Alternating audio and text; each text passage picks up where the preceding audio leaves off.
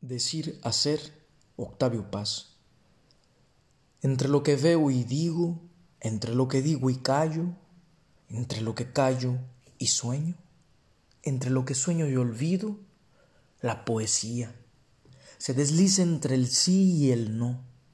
Dice lo que callo, calla lo que digo, sueña lo que olvido. No es un decir, es un hacer. Es un hacer que es un decir. La poesía se dice y se oye. Es real.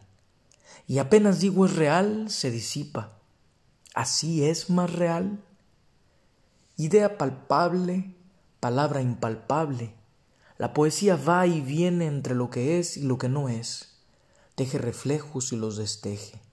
La poesía siembra ojos en las páginas, siembra palabras en los ojos, los ojos hablan, las palabras miran, las miradas piensan, oír los pensamientos, ver lo que decimos, tocar el cuerpo de la idea.